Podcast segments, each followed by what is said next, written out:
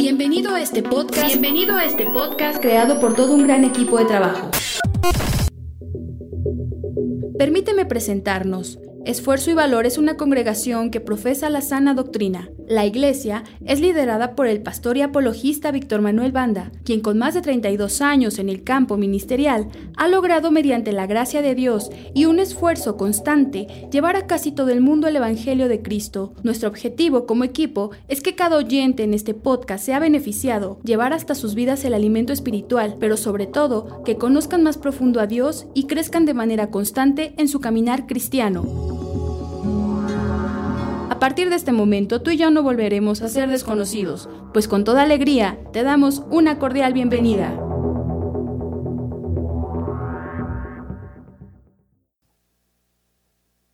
Vamos a abrir nuestras Biblias en el libro de los Hechos, capítulo 20. Vamos a leer el versículo 28 al versículo 30. Por tanto, Mirad por vosotros y por todo el rebaño en que el Espíritu Santo os ha puesto por obispos, para apacentar la iglesia del Señor, la cual Él ganó por su propia sangre, porque yo sé que después de mi partida entrarán en medio de vosotros lobos rapaces, que no perdonarán al rebaño, y de vosotros mismos se levantarán hombres que hablen cosas perversas para arrastrar tras sí a los discípulos. Pueden sentarse, hermanos. Bien, el tema se titula Lobos rapaces. Y la Biblia nos habla de la difícil tarea que el cristiano tiene de examinar cuidadosamente su doctrina ya que muchos no alcanzarán la vida eterna por creer y seguir una doctrina equivocada, como seguir a un líder equivocado. El ejemplo más grande y más claro que tenemos es los que están creyendo la doctrina católica y siguiendo al Papa, que es el líder universal de los católicos, por el hecho de creer esa doctrina equivocada y seguir al hombre equivocado, no alcanzarán la vida eterna. Porque con Dios no es suficiente las intenciones o el deseo de seguirle. Con Dios solamente tenemos la opción de lo que vamos a hacer por Él, hacerlo bien. Y si no lo hacemos bien, no nos será tomado en cuenta. Es algo muy lamentable y es algo muy triste que hay muchas personas que con todo su corazón están haciendo sacrificios para Dios y Dios ni siquiera voltea a verlos.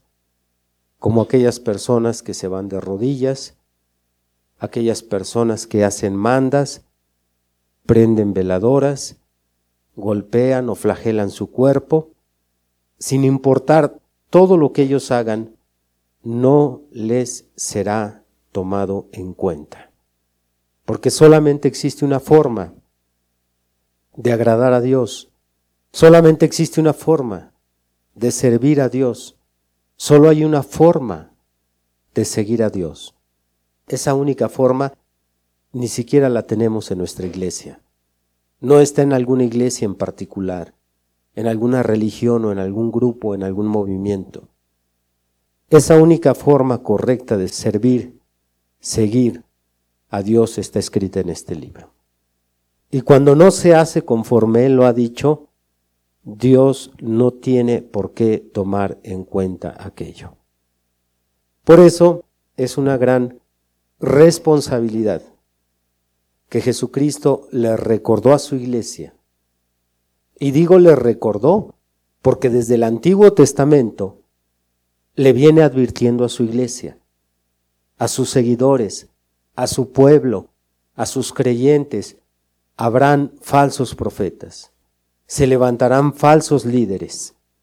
Tengan cuidado. Desde la antigüedad, desde que el Señor sacó a aquella nación de Egipto y lo hizo su pueblo, incluyó en los mandamientos esta tarea. Tengan cuidado. Tengan cuidado porque hay falsos líderes, hay falsos profetas, hay falsas cabezas guiando y dirigiendo en el mundo. Entonces es muy importante que no pasemos por alto esta advertencia, porque vencer el mundo y vencer al diablo no es suficiente. Tenemos que asegurarnos que estamos en la doctrina correcta. Hoy solo vamos a analizar en el tema que tenemos por delante a los falsos ministros. No vamos a hablar todavía de las falsas doctrinas, solo a los falsos ministros.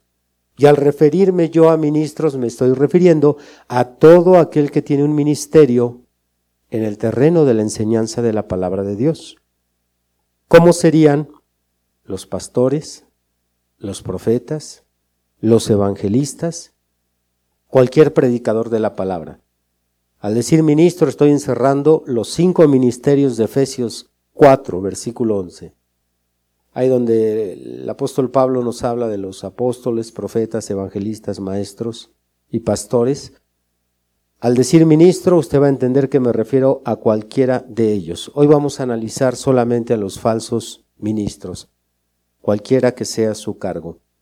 Bien, vamos a tomar una de las advertencias más antiguas que tiene la Biblia sobre el vigilar a estos supuestos servidores de Dios. Deuteronomio capítulo 13.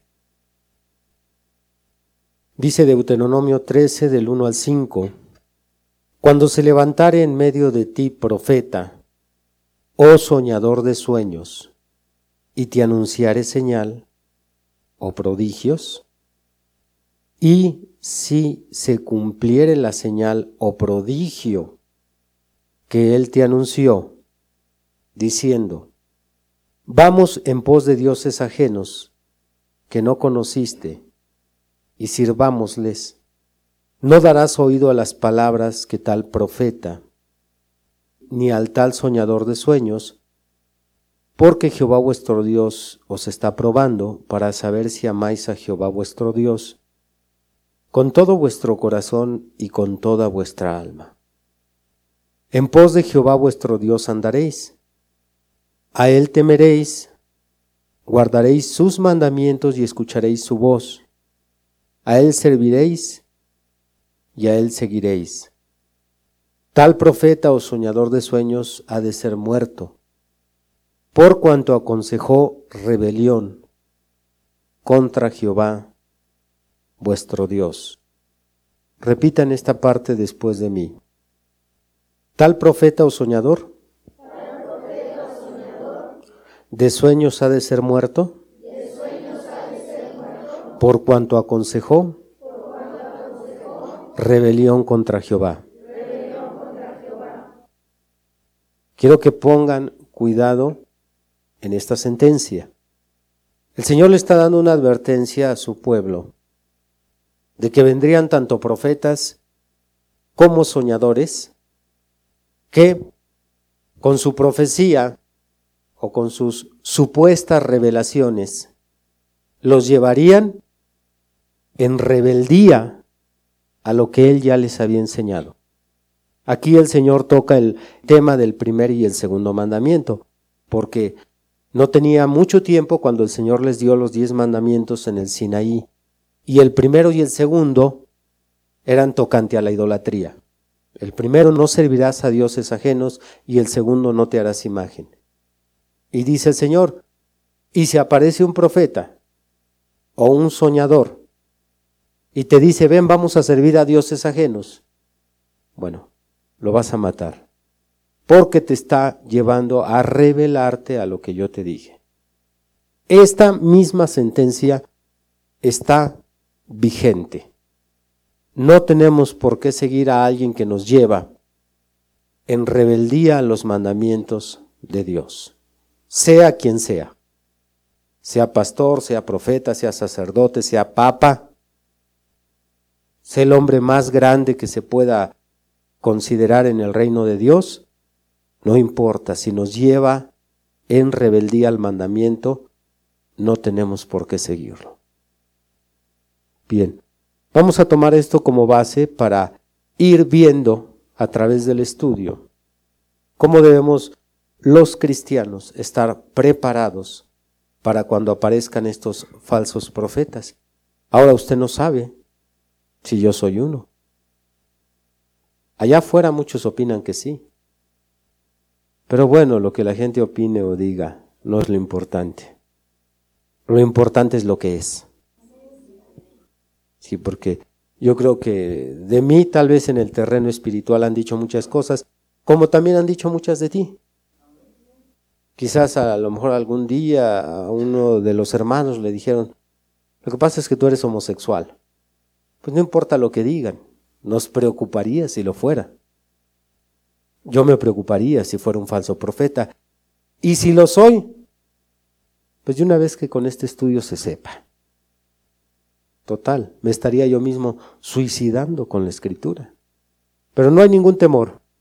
Vamos a adentrarnos y antes de entrar a analizar a estos falsos ministros, primero quiero mencionarles cómo el Señor a los cristianos también los hace responsables si no tienen la capacidad suficiente para identificar a un falso profeta. Aquí no va a haber de que es que yo no supe o a mí se me pasó. También la Biblia nos habla de dos cosas importantes que un cristiano debe de tener para poder identificar a un verdadero o a un falso profeta, a un verdadero o a un falso apóstol. Y es que un cristiano debe de tener conocimiento y debe de tener inteligencia espiritual. Las dos cosas. Repitan, un cristiano debe de tener, conocimiento, e inteligencia espiritual. En otras palabras, cuando un cristiano es ignorante, estoy hablando de esto, de la Biblia. No me refiero a que usted nada más llegó hasta tercero o cuarto de primaria. Eso no entra aquí. Cuando usted es ignorante de la Biblia y aparte es un estúpido, y la palabra estúpido, según el diccionario, es torpe y falto de inteligencia. Aclaro la definición porque es probable que alguien que escuche esto diga, ¿por qué está diciendo desde el púlpito una palabra ofensiva? Pero la palabra estúpido no es una palabra ofensiva, la hemos hecho ofensiva en nuestro vocabulario, pero no es ofensiva. La palabra estúpido en el diccionario es una persona torpe y falto de inteligencia. Para los lobos rapaces, los cristianos torpes y faltos de inteligencia, que en este caso son los cristianos estúpidos e ignorantes, son presa fácil, porque Dios demanda que su pueblo tenga tanto conocimiento como inteligencia espiritual. Dice Colosenses capítulo 1, versículo 9. Por lo cual también nosotros, desde el día que lo oímos, no cesamos de orar por vosotros y de pedir que seáis llenos del conocimiento de su voluntad. ¿De qué deben de ser llenos? Del conocimiento de su voluntad. En toda sabiduría e inteligencia espiritual. Es lo que oraba Pablo y los que habían trabajado con la iglesia de Colosas le pedían a Dios, Señor, darles por favor a este pueblo conocimiento y darles también inteligencia espiritual, porque las dos cosas son necesarias para que no seamos engañados y envueltos por los falsos pastores, falsos maestros, falsos líderes. Si queremos tener la certeza de que estamos siguiendo a la persona correcta y escuchando la doctrina correcta, tenemos que ser inteligentes, hablando espiritualmente, y tenemos que tener conocimiento. No de matemáticas, ¿eh? no de inglés, no de otras materias, no. Conocimiento de esto. Leímos conocimiento de su voluntad. Y vamos a ver en dos pasajes más cómo sí es muy importante que si no queremos que nos desvíen, vamos a requerir estas dos cosas. Vamos a abrir primero Oseas, capítulo 4. Y solamente leo un versículo, y es el versículo 6. Mi pueblo fue destruido porque le faltó conocimiento. Por cuanto desechaste el conocimiento, yo te echaré del sacerdocio y porque olvidaste la ley de tu Dios, también yo me olvidaré de tus hijos. Ahí está la razón por qué Israel en muchas ocasiones perdió sus batallas. En muchas ocasiones fue perseguido por sus enemigos porque les faltó conocimiento. ¿Por qué razón embabucan a los cristianos? Por falta de conocimiento.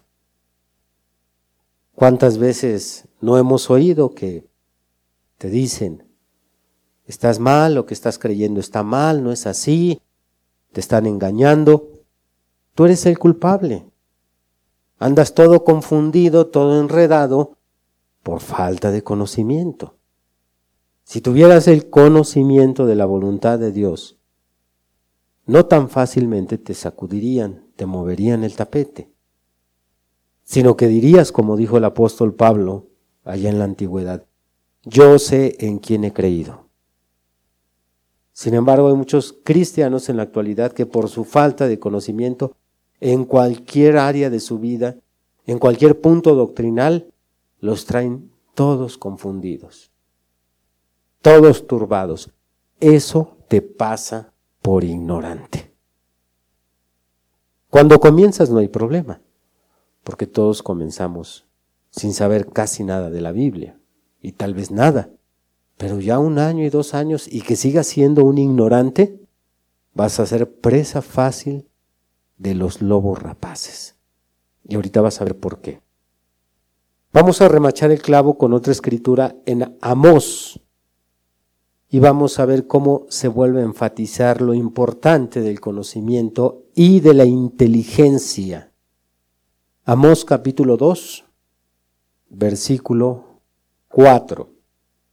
Así ha dicho Jehová, por tres pecados de Judá, y por el cuarto no revocaré su castigo, porque menospreciaron la ley de Jehová y no guardaron sus ordenanzas y les hicieron errar sus mentiras en pos de las cuales anduvieron sus padres.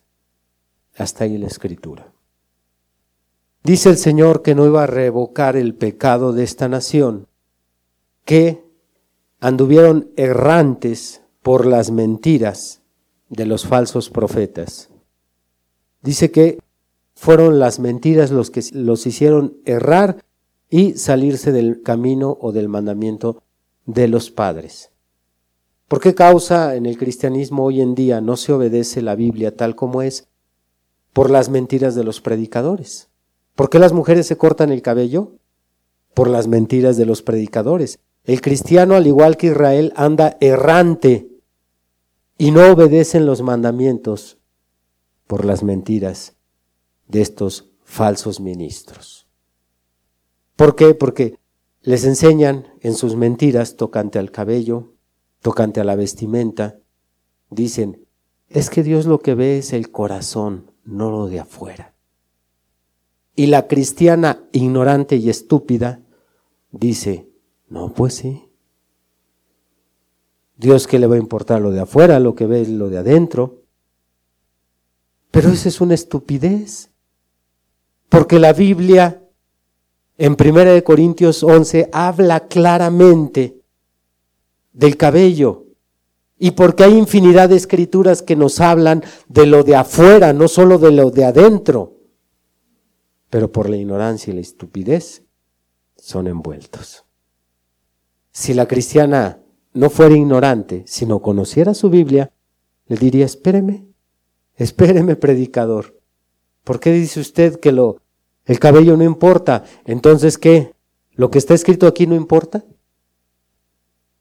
¿O Dios lo dejó escrito ahí nada más para que su Biblia se viera más gruesa?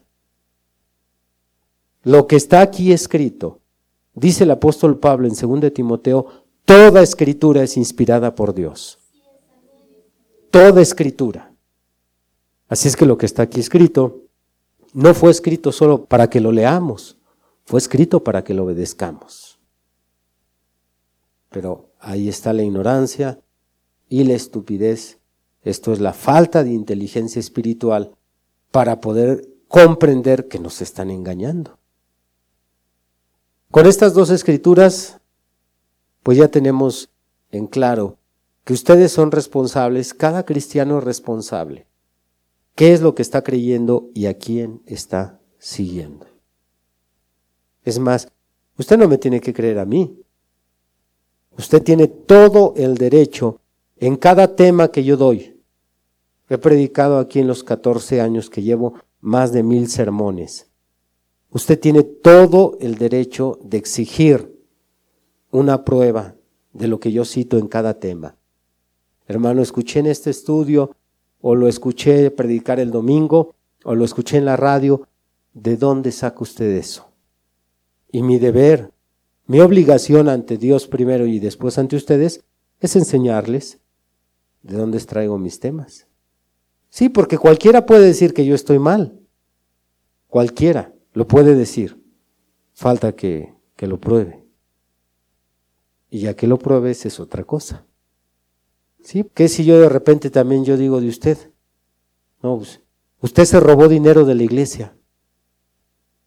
Yo creo que si caemos usted en discusión de que sí, que no, que sí, yo no me lleve nada, ¿qué si se lo pruebo? ¿Qué si de la bolsa le voy sacando ahí la evidencia? Ah, bueno, cuando hay pruebas es diferente.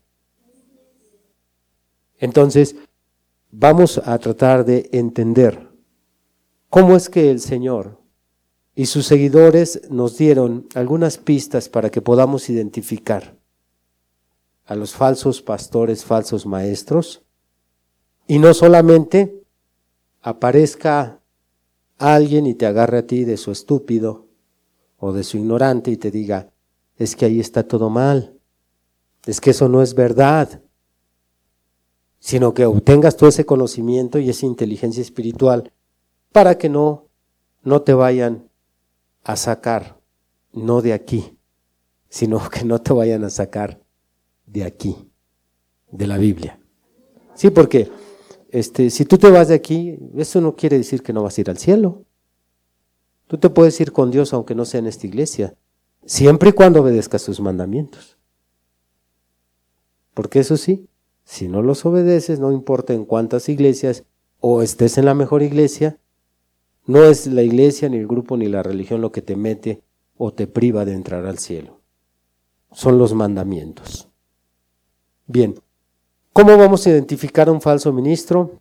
La Biblia, aunque nos da varias pistas, escogí tres para nuestro estudio. Para no dejarnos engañar, la Biblia nos da algunas pistas, yo solo citaré tres.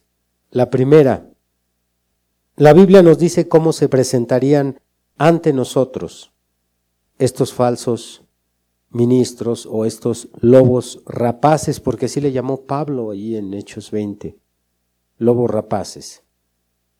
La Biblia nos da pistas de cómo se presentarían ante nosotros. En segundo lugar, la Biblia nos dice qué clase de vida vivirían estos falsos ministros. Y en tercer lugar, la Biblia nos dice cuál es el común denominador de todos ellos. ¿Cuál es la primera pista? cómo se presentarían ante nosotros. Lo segundo, qué clase de vida vivirían. Y lo tercero, el común denominador de estos impostores. Bien, vamos a entrar en el primer punto, la primer pista. La Biblia nos dice para poder identificar a estos falsos ministros, que ya mencionamos cuáles son los ministros, uno de ellos, un pastor, un evangelista, un maestro, un profeta, sea lo que sea. Eh, mencioné al decir ministro, estoy abarcando todo. ¿Cómo voy a ubicar que en la iglesia el pastor que está ahí es falso o verdadero? La primera pista es hay que vigilar cómo se presentan ante nosotros. ¿Por qué? Porque todos ellos se presentan con apariencia de un siervo de Dios. No hay un falso pastor o un falso profeta, un falso predicador que va a llegar con los colmillos por fuera. Todos se presentan con la apariencia de un siervo de Dios. Todos, hermanos.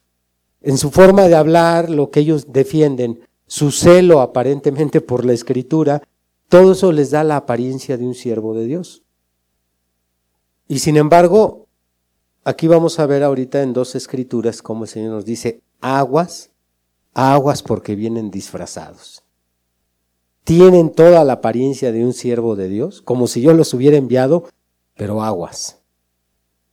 Segundo de Corintios capítulo 11, versículo 13. Porque estos son falsos apóstoles, obreros fraudulentos, que se disfrazan como apóstoles de Cristo. Y no es maravilla, porque el mismo Satanás se disfraza como ángel de luz. Así que no es extraño si también sus ministros se disfrazan como ministros de justicia, cuyo fin será conforme a sus obras. Bien, aquí tenemos al Espíritu Santo en Pablo, advirtiéndole a la iglesia, no califiques, ni te vayas por las apariencias del predicador. Él puede hablar de Dios, él puede decir que es un ungido y un siervo del Señor. Bueno, los falsos apóstoles así se disfrazan. Pero dice aquí, son falsos, son obreros fraudulentos, que solamente están ahí, pero quieren ser beneficiados, porque dice aquí al final del versículo, Pablo remarca que su fin será conforme a sus obras. Entonces, el que hable de Dios no nos dice que es un predicador de Dios. El que está al frente de una iglesia tampoco nos dice. Nos dice más bien, así se presentan ellos. Si Satanás se presenta como ángel de luz, también ellos se presentan como ángel de luz. Las apariencias en esto no tienen nada que ver. Usted tampoco se puede guiar con los que trabajamos aquí en la obra.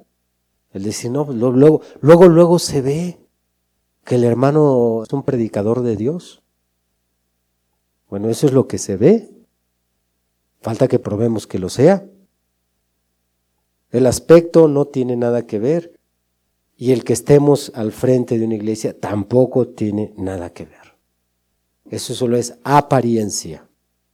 Una escritura más que nos confirma esta advertencia, Mateo 7. Mire qué, qué sencillo, dice el Señor, aguas, verso 15. Guardaos de los falsos profetas que vienen a vosotros con vestidos de ovejas, pero por dentro son lobos rapaces. Y tenemos a cientos de miles de cristianos en todo el mundo diciendo, fulano de tal es un predicador. Cuando él solo lo único que está viendo es su vestimenta externa. Se vistió de oveja, se vistió de ministro de luz, se vistió de servidor de Cristo. Pero no debemos de caer en las apariencias. Ahorita en las siguientes dos pistas vamos a lograr identificarlos, nos vamos a brincar el aspecto de la persona o el que hable del Señor. ¿O cuántos de ustedes han escuchado un día al Papa, si lo llegaron a escuchar, que se pare ahí ante en lo que es la plaza de San Pedro en el Vaticano, que es donde se oficia la misa mayor? ¿Cuántos de ustedes lo escucharon que se paró y dijo, asesinen, roben, maten, mientan? Pues ninguno de ellos tienen que guardar una apariencia de siervo de Dios. Al contrario, hasta el Papa tuvo conflictos políticos con varias naciones del mundo porque no estuvo a favor del aborto, ni estuvo a favor del casamiento homosexual en varios países. Entonces alguien que escucha de eso dice, oh, un gran siervo de Dios. No, dice Pablo y dice Jesús, así se disfrazan. Sin embargo, hoy tenemos millones, millones de supuestos cristianos, porque el católico también se dice cristiano, obedeciendo y siguiendo a un líder falso y a una doctrina falsa. Pero los cristianos de este tiempo no cantan mal las rancheras. Muchos de ellos también están siguiendo a falsos pastores, falsos predicadores, y es por la misma razón que yo los seguí al Papa, por estúpidos y por ignorantes. Bien, después de esta primer pista, esta advertencia, que ya espero les haya quedado claro, el aspecto no tiene nada que ver y lo que ellos hablen tampoco tiene mucho que ver, por muy bonito que se oigan. Ellos se van a presentar ante el pueblo de Dios como los siervos de Dios. Vamos a pasar al segundo punto, la segunda pista, y aquí sí ya se va a hacer más evidente quién es un falso y quién es un verdadero. ¿Cuál es el segundo punto? ¿Qué clase de vida viven estos profetas, pastores, líderes? ¿Qué clase de vida? Y aquí es mucho más evidente porque la vida de estos falsos es de tropiezo para mucha gente como no llevan una vida de santidad, una vida de consagración. Tenemos pastores, predicadores, apóstoles, profetas, evangelistas, fumando, tomando, maldiciendo, en pecados sexuales, robando. ¿Se necesita ser un estúpido para creer que ese hombre es un enviado de Dios? Pues usted dice, hermano, habrá Miles de personas son testigos de la vida de pecado que llevan sus líderes y todavía creen que son los siervos de Dios. Y yo no me estoy refiriendo en este punto, hermanos, que quede claro.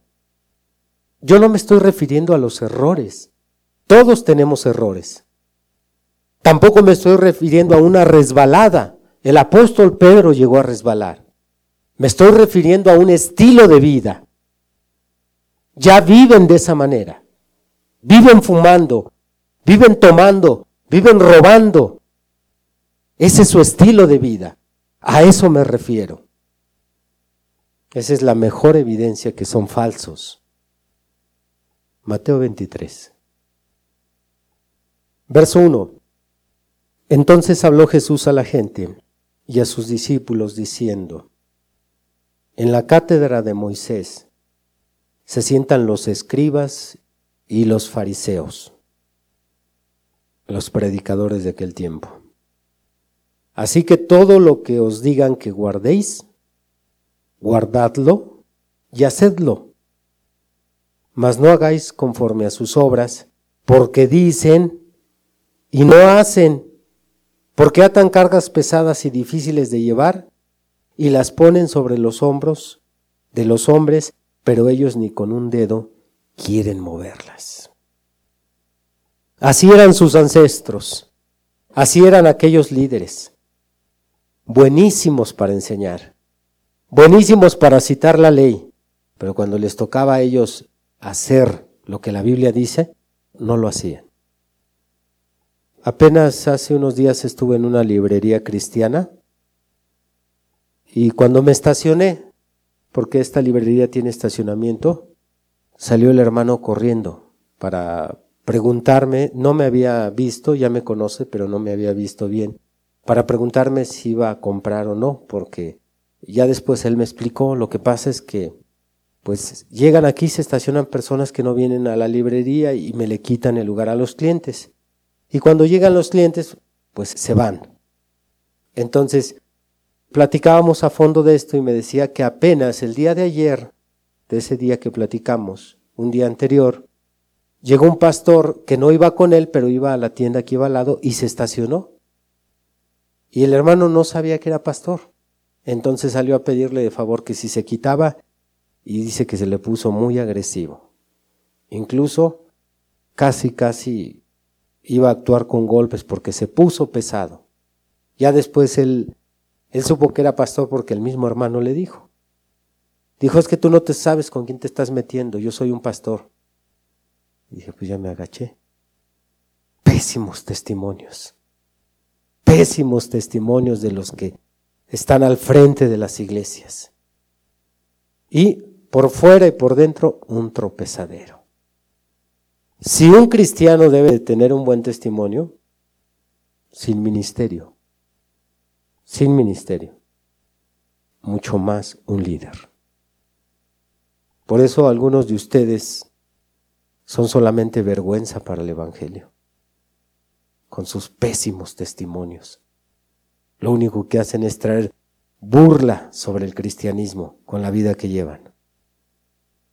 Yo no digo todos, yo me refiero a algunos de ustedes con su comportamiento. Ustedes tienen ante Dios la obligación de ser ejemplo de los que no son cristianos en su hogar. Tienes que ser ejemplo de tu esposa si ella no es cristiana. Tienes que ser ejemplo de tus hijos si ellos no son cristianos. Tienes que ser ejemplo de los que viven en esa casa. Y si no lo eres, eres una vergüenza. Y eres una maldición para el cristianismo. Si eso es para la congregación, ¿cuánto más para nosotros los líderes? Debemos de ser ejemplo, no solo allá afuera, sino aquí adentro. Pero hay tanto líder que es una vergüenza para el Evangelio. Y aquí dice el Señor, pues les tocó la parte de la enseñanza, pues hagan como ellos dicen, pero no como ellos hacen, porque dicen y no hacen. ¿Cuánto cristiano no conoce usted allá afuera que fuma y toma y que maldice? Ese no es un cristiano. Él se dice cristiano, pero no lo es. El cristianismo solo existe una forma de probarlo y eso es con la vida que llevamos. Es la única cosa que puede probar que tú eres un cristiano. Tu vida. Tu vida. Recuerden, no estoy hablando de caídas o errores que cometemos. Estoy hablando de un estilo de vida. Tal vez tú alguna ocasión caíste y te tomaste una cuba. Yo creo que los cristianos tropiezan y caen, pero que te la agarres cada semana. Yo creo tal vez una vez te ganó el coraje y empujaste a tu hijo o empujaste a tu esposa o a tu esposo, pero que arregles cada rato a golpes con ellos tus diferencias, ese no es un cristiano. Dios es comprensivo en nuestras caídas, pero Él no está de acuerdo con un estilo de vida. Así es que si la iglesia debe de ser santa, ¿cuán más santo debe de ser el ministerio? Pero hay muchos allá pastores y evangelistas y profetas que llevan una vida sucia y degradable. Eso es más que evidente que son falsos. Vamos a Mateo, a ver si no es verdad. Mateo capítulo 7 nuevamente. Ahí donde leímos en el versículo 15, lo volvemos a, a releer, pero avanzamos un poco más. Guardaos de los falsos profetas que vienen a vosotros con vestidos de ovejas, pero por dentro son lobos rapaces. Por sus frutos los conoceréis. ¿Acaso recogen uvas de los espinos o higos de los abrojos? Así todo buen árbol da buenos frutos, pero el árbol malo da frutos malos. No puede el buen árbol dar malos frutos, ni el árbol malo dar frutos buenos. Todo árbol que no da buen fruto es cortado y echado en el fuego. Así que, por sus frutos, los conoceréis. El Señor está hablando de los lobos rapaces. Está hablando de aquellos que se disfrazan, pero dice, pero nada más observa qué vida llevan y te vas a dar cuenta si es bueno o es malo. Y el Señor toma de ejemplo la naturaleza y nos dice que nadie va a recoger uvas de los espinos. Porque los espinos es, no es ninguna planta, no es ninguna hierba que sea provechosa. ¿O quién de ustedes que les gusta la jardinería siembran espinos? Ay, me traje, fui al invernadero y me traje estos espinos para sembrarlos. ¿Para qué queremos si eso no da buen fruto? El Señor dice, observa los frutos, qué vida están llevando. Y ya de entrada, si podemos darnos cuenta cómo vive, cómo trata a su esposa, a sus hijos, su familia, si realmente es un ejemplo, el árbol bueno da frutos buenos, pero el árbol malo da frutos malos. No importa cuánto se revista por fuera de santidad, no importa que traiga la túnica papal y traiga el bastón y traiga el gorrito y todo el atavío que usa un sacerdote, muchos de ellos pederastas, homosexuales, bisexuales, con hombres y con mujeres. Dice, observa el fruto, observa el fruto. Es lo que te va a permitir ver si es bueno o malo el árbol. Muy bien, este es el segundo punto, la clase de vida, para identificar a los lobos rapaces. En tercer lugar, vamos a hablar del común denominador de ellos. Esto sería lo que cada uno de ellos los identifica, es un patrón que se repite hay un común denominador, pero yo voy a hablar tres de este común denominador, tres puntos que vamos a encontrar en todos ellos. Y el primero es, les gusta mucho el dinero. Les encanta el dinero a estos falsos ministros y falsos apóstoles. Vamos a dejar que nos lo diga Pedro en su segundo libro, en el capítulo 2 versículo 1 al 3. Pero hubo también falsos profetas entre el pueblo, como habrá, tiempo futuro, como habrá entre vosotros falsos maestros, que introducirán encubiertamente herejías destructoras y aún negarán al Señor que los rescató, atrayendo sobre sí mismos destrucción repentina. Y muchos no pocos, sino muchos, seguirán sus disoluciones, por causa de los cuales el camino de la verdad será blasfemado. Y por avaricia harán mercadería de vosotros con palabras fingidas. Ahí está la clave.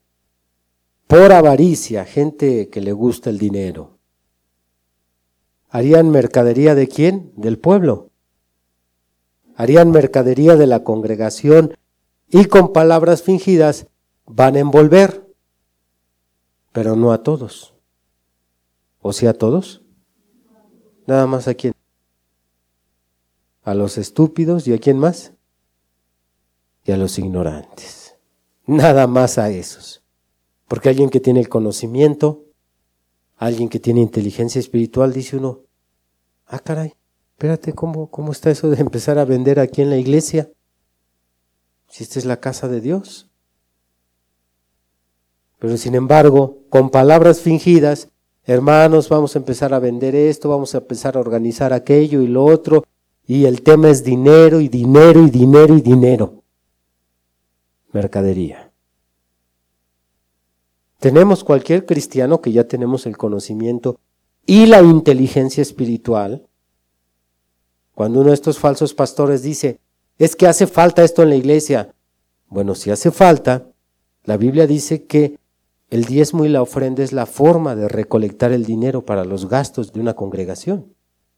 No hay otro sistema. Los otros sistemas que ellos han implantado son palabras fingidas. Y este es el común denominador de estos falsos. A todos les gusta el dinero.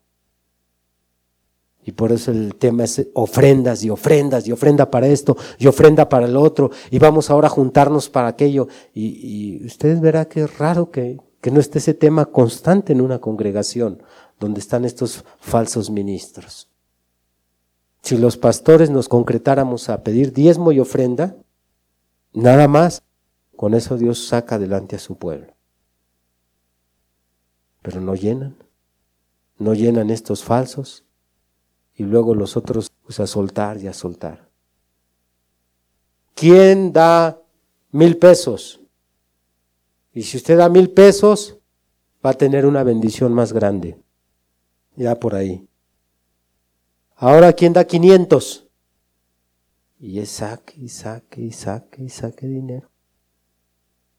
Y no van a llenar, así como no llenan nuestros políticos, así como cada vez le quitan más el dinero a la nación, al pueblo, así son estos. Es pedir y pedir y pedir. Hace unos días, estos reportajes de la Iglesia Universal de Dios, la Iglesia del Espíritu Santo, trae por donde quiera, por todas partes, traen un escándalo de cómo los televisan de que es la iglesia que más ha robado en Latinoamérica. Pues es que estos se descararon completamente. Algunos por lo menos ahí buscan la manera de disfrazar el asunto, pero estos se descararon en televisión al primero que llame y dé tanto y ya hasta los de afuera, ya sin inteligencia espiritual y conocimiento, ya dicen, no, esto es puro robo. Sin embargo, cuánto ignorante todavía está ahí manteniendo a esa gente. Bueno, esa es la de las grandes, de las hermanas mayores, porque ahí están las otras iglesias chicas que, que van siguiendo los pasos de su madre. Su madre es la Iglesia Católica Romana. Bien, Veamos otra escritura para confirmar este punto del común denominador de estos falsos ministros, San Juan capítulo 10. Y más claro que el agua ya no puede estar, ya con esta escritura, si no identificas tú a un falso, ya mejor regrésate a la católica. San Juan 10, verso 11.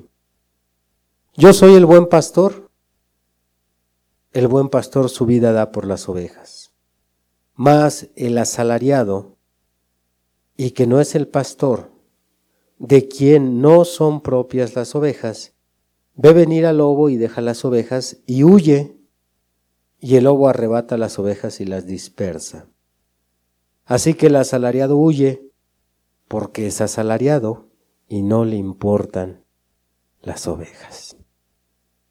¿Cuántos casos donde el pastor no le preocupa la condición espiritual de su congregación, no le importa si se van, no, no le importan si andan mal, no les importa nada.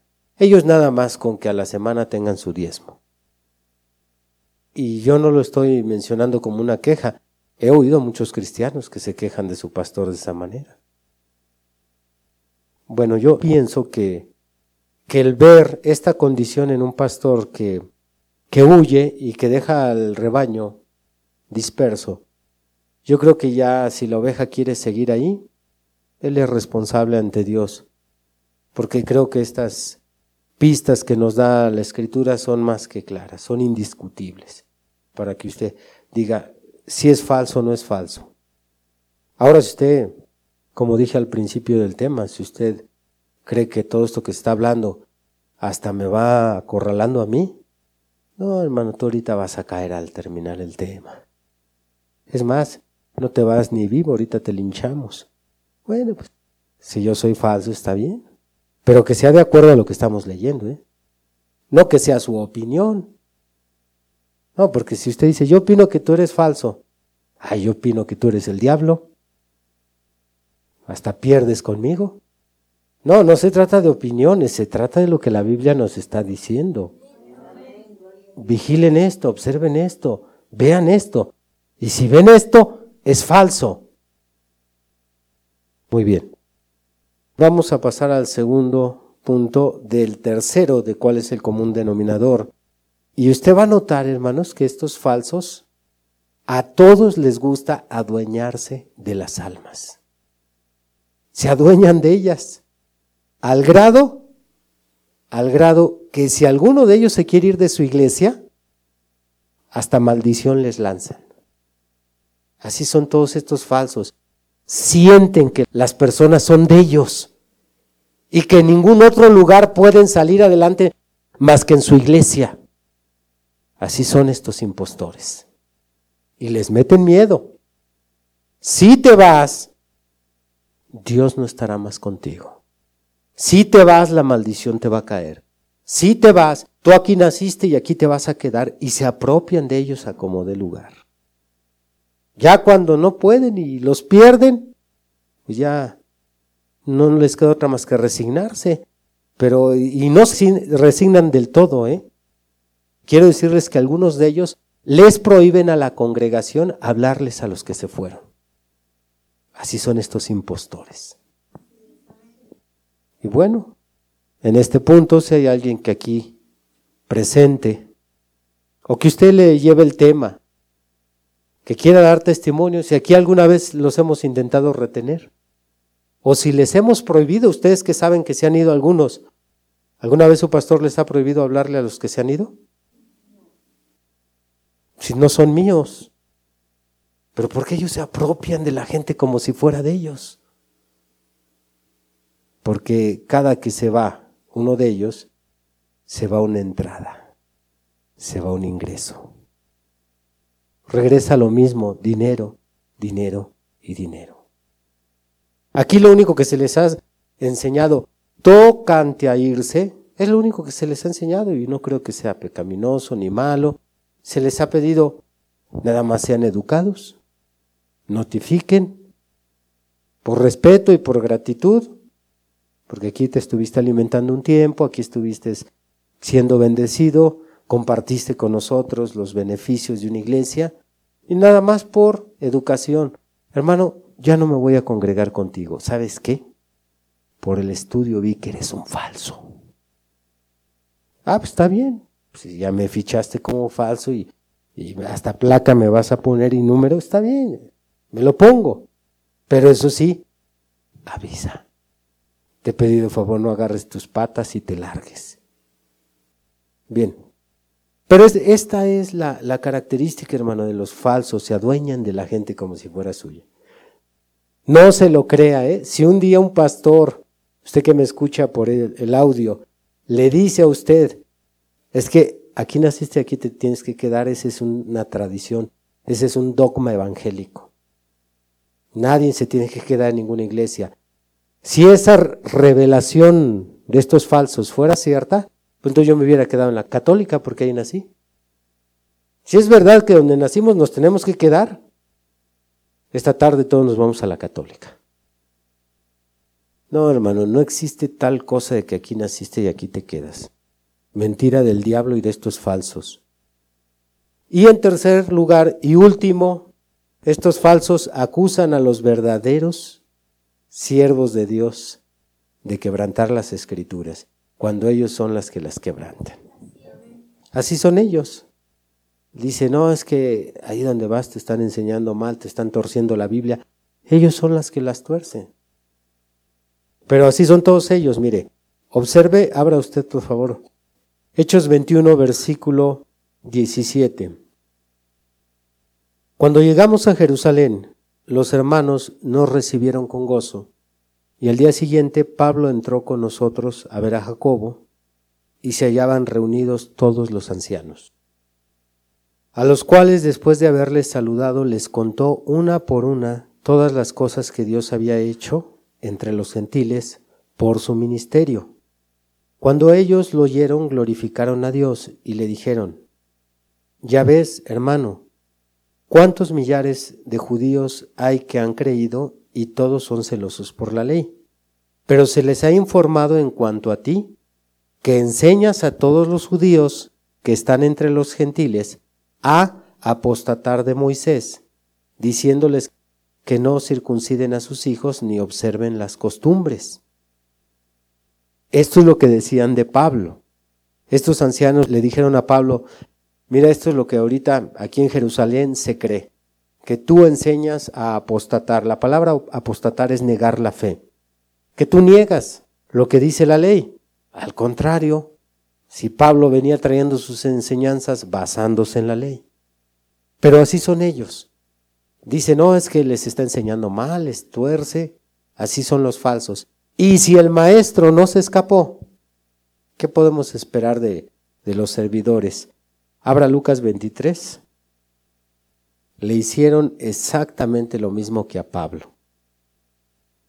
Lucas 23, y aquí es cuando los sacerdotes llevaron al Señor ante Pilato. Lucas 23 dice el versículo 1. Levantándose entonces toda la muchedumbre de ellos, llevaron a Jesús a Pilato y comenzaron a acusarle, diciendo, A este hemos hallado que pervierte a la nación y que prohíbe dar tributo a César, diciendo que él mismo es el Cristo, un rey. ¿Cuándo el Señor prohibió dar tributo a César? Al contrario, él dijo, denle a César lo que es de César. Pero así son ellos. Como no pueden enfrentar la verdad, pues es más fácil colgarle a los verdaderos mentiras. Es que dice esto y dice el otro, dice aquello. Pero ustedes también van a notar que nunca van y se lo dicen al que creen ellos que está mal. Nada más lo andan regando por todas partes. No, pues es que allá esto, allá el otro. Pero ellos nunca tienen el valor de ir, más bien como mujeres de vecindario y de lavadero, les dicen ustedes y luego van y se esconden. Pónganse de pie, hermanos. Has escuchado el día de hoy una predicación del ministro Víctor Manuel Banda. Vaya mensaje, ¿verdad? Agradecemos tu compañía en este episodio. No olvides compartir con tus amigos esta bendición. Además podrás escuchar predicaciones exclusivas en nuestra cuenta de Patreon, donde nos encuentras como Esfuerzo y Valor. También podrás revisar mucho de nuestro material en las redes sociales, donde nos encontramos como Esfuerzo y Valor. Por supuesto, síguenos en esta plataforma y no te pierdas de más contenido. Nos volvemos a escuchar pronto. Hasta luego.